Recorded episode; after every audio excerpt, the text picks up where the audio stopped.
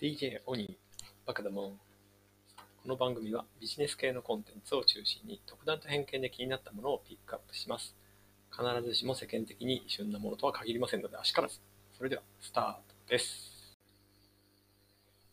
はい、えー今回は、えー昨日に引き続いて、新型コロナに立ち向かう100の技術、えー日経 BP の本より、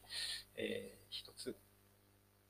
テーマを取り上げたいと思います。えーそれはバーチャル一体感です。バーチャル一体感って何っていう感じですよね。えーはい。ちょっと解説したいと思います。出演者と観客が同じ会場にいる感覚という解説一言解説があります。新型コロナウイルス感染症の拡大防止策として、3密の回避が打ち出された2020年2月以降、2月末以降、音楽業界は大打撃を受けている。えーますと、ファン同士が会場で接触しやすいライブイベントの開催見送りが続いています。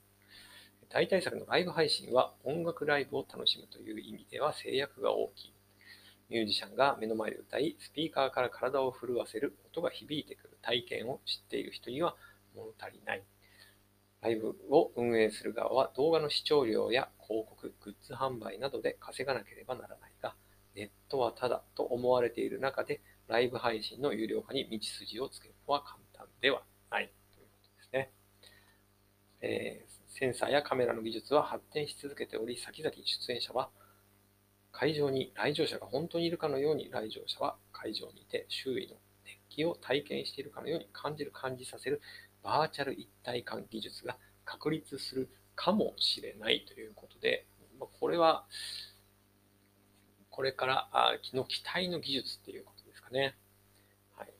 これはリアルのライブをできる限りバーチャルで再現しようという取り組みだそうです。一方で、同じ一体感でもバーチャルの方に近づくやり方というのも考えられます。生のライブ体験と比較して考えるのではなく、ライブ配信ならではの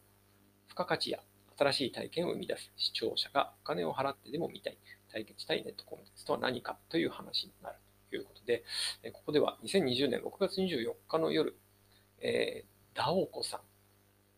んのスタジオ、あの歌手のダオコさんとバンドメンバーがあ講演をされたそうです。とあるスタジオで。スタジオに観客の姿はなかったが、約7万人のファンがスマートフォンやパソコンなどから AR、拡張現実のデジタル演出を施したライブ配信をリアルタイムで見たそうです。7万人ってすごいですよね。はい。で、その AR を使うことで、えーミュージックビデオの世界をライブ配信で再現してみせたそうです。そのほぼ中スタジオの座席が取り全て取り現れて、中央でダオコさんが歌って、彼女の前に透明の板でもあるかのように AR の映像が時々前方に映し出される。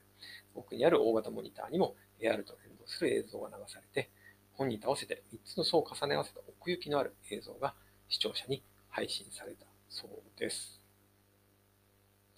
耳だけではなく目でも楽しめる要素が加わったライブということですね。えーこのライブが行われたスタジオ、スーパードミューン Tuned by au5G というふうなスタジオらしいんですけれども、ストリーミングスタジオ兼チャンネルドミューンをお解説した、えアーティスト、歌川宇川直弘さんが主催しているスタジオだそうです。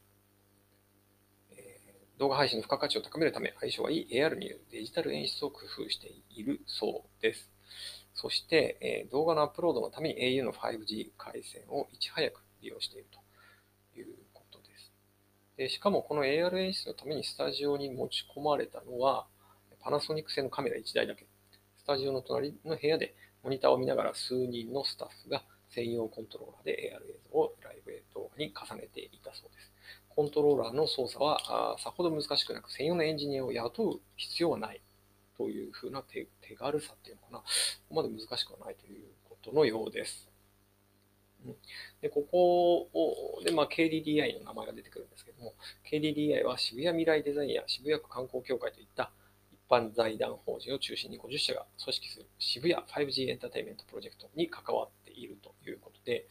えーこの渋谷 5G エンターテインメントプロジェクトっていうのを調べてみるとちょうどこの10月末にですね、渋谷の街のハロウィンイベントっていうのをバーチャルでやるっていうニュースが以前あったかと思うんですけど、バーチャル渋谷ハロウィンフェス。えー、これがまさにその、えー、渋谷 5G エンターテインメントプロジェクトそうです。はい。えー、まあ、これなんかその、なんだろうな、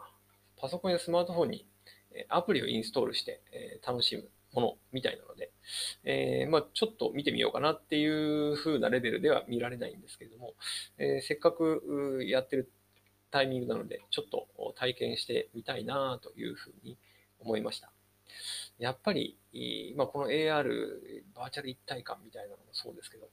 5G っていうのが一つキーになる、うん、テクノロジーなのかなというふうに思いました。えっ、ー、と、先週ですね、え、コンテンツ東京というイベントに参加したときに、えー、ある講演に参加しました。人類の未来に XR、バーチャル空間は何をもたらすのか、私たちの世界に残るテクノロジーによるパラダイムシフトとは？ということで、え、脳科学者の茂木健一郎さん、あとショールームの前田裕二さん、あと、え、グミのですね、え、国光弘直さんという方の講演会だったんですけども、まあ、その中でですね、えー、茂木さんはその身体性っていうのをが重要だと。その身体性が脳の発展、えー、には重要な要素であるというふうなことをおっしゃってました。で、えーと、その身体性っていうのは微妙なズレ、それがおそらく通信、こういう体験の時の、えー、通信速度とかですね、えー、っていうのが起因する微妙なズレみたいなものは、まだ若干気持ち悪いというふうな、今の 4G だとやっぱりその気持ち悪さが大いに残るけれども、5G の世界になってくると、そこが気持ち悪さが払拭されてリンクしてくるというふうなことになると、一気にそのブレイクスルーが出てくるんじゃないかというふうなことを言ってました。で、えしかもそのシンギュラリティっていうのは、まあ、AI によってシンギュラリティみたいなことが言われてますけれども、AI の側で起こるのではなく、人間側の脳で起こるんじゃないかみたいなあこともおっしゃられてたので、うん、ここら辺の技術はそういう、その一体感、バーチャル一体感というキーワードとその身体性と、え 5G シンギュラリティみたいなあキーワードがなんか私の中でこうリンクして、うん、面白いことが起こる可能性があるなというふうに思いました。で、えー、そのコンテンツ東京の中では、えー、まあ、ショールームの前田さんがちょうどですね、え、その日の夜にですね、新しい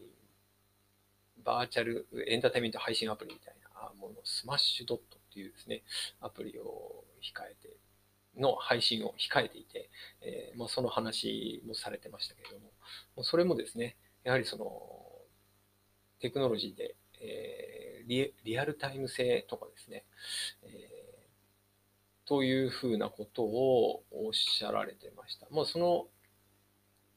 えーと、スマッシュドットっていうのは、えー、ショート動画のネットフリックスみたいなことをテーマとしては掲げられてましたけれども、えー、4G の限界が 5G でクリアになって生身っぽさ、リアリティが非常に増すというふうなことをおっしゃられていて、リアルタイム CG 合成だと、リアルとバーチャルの境界線が解けていくみたいなことを想定されているというふうなことをおっしゃられていました。はい、で、ここでもう一人、お一方、そのグミというですね、これはあの、いろいろオンラインゲームなんかを展開されている会社の国光さんという方がモバイルオンラインゲームとかですね、えー、これでもその XR と 5G がバーチャル空間にたらす変化みたいなお話をされていました。うんまあ、その 3G、4G から 5G の世界になって、えー、ですね。もうあの、オキュラス2のハードがまあ3万円そこそこぐらいの値段で、これは本当にブレイクスーになるじゃないかっていうふうなことをおっしゃられていましたね。はい。ということでした。バーチャル一体感です。はい。バーチャル一体感ということでしたけれども、そうですね、その私、先週コンテンツ東京に参加して、まあ、この MR、XR とかですね、えー、VR、AR の話、まさにこの